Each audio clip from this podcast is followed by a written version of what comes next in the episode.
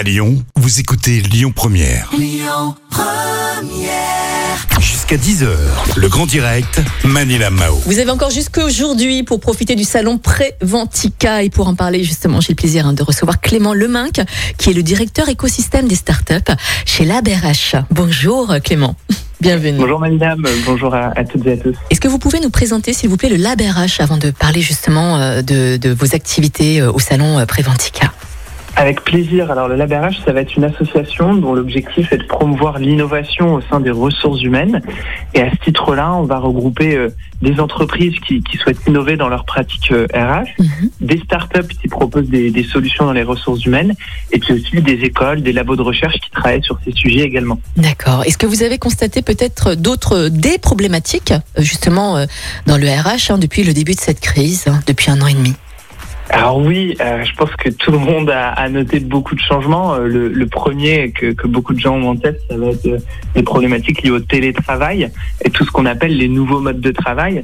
Euh, et aujourd'hui, là, avec la, la- le retour un petit peu en présentiel, il y a un gros gros enjeu qui m'est souvent partagé par euh, les, les directeurs des ressources humaines ou directrices des ressources humaines, c'est tout simplement celui du retour au travail, Mhm. de réussir à engager les collaborateurs et puis à leur donner envie de revenir, à trouver un sens en fait Mhm. au fait de, de travailler en présentiel.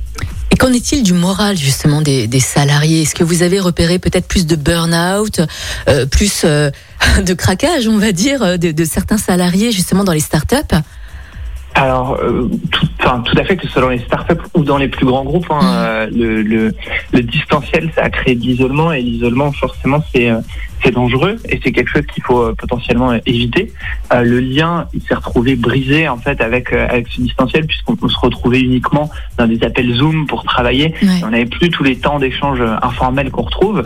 Euh, et, et typiquement, on a beaucoup de solutions au sein du LabRH qui vont viser à prévenir justement ces, ces risques. Et c'est entre autres des solutions qu'on retrouve sur des salons comme Préventica. Ouais. Et justement, quelles solutions est-ce que vous allez pouvoir apporter et quelles sont les innovations des RH suite à, à cette crise? Ouais, alors un- une première innovation qui a, qui a très bien marché, qui est portée par, euh, par euh, beaucoup de startups qui ont, qui ont une solution relativement similaire, être ce qu'on appelle les pulse surveys. Alors en français, c'est euh, les enquêtes de prise de pouls. Alors, en quoi ça consiste? Euh, Il faut imaginer des petits questionnaires qui sont envoyés toutes les semaines et qui sont très très courts et qui vont vous poser des questions simples du Mm. type comment ça va? Comment est-ce que tu te sens dans ton travail? Est-ce que tu as l'impression d'avoir échangé avec tes collègues? Mm. Euh, Des questions très basiques et le fait de l'envoyer toutes les semaines, ça permet après de, de prendre des mesures en fait et d'avoir des données Mm. qui nous permettent de suivre l'évolution du bien-être euh, des collaborateurs et puis de repérer si un ou une collaboratrice euh, se, se sent mal ou est dans une passe un peu difficile Mm. pour euh, bah, essayer de passer à l'action, prendre contact et puis voir ce qu'on peut faire. Ouais. Clément, comment est-ce qu'on peut faire justement en tant que personne qui bosse dans une, dans une startup pour vous contacter, pour avoir justement des conseils?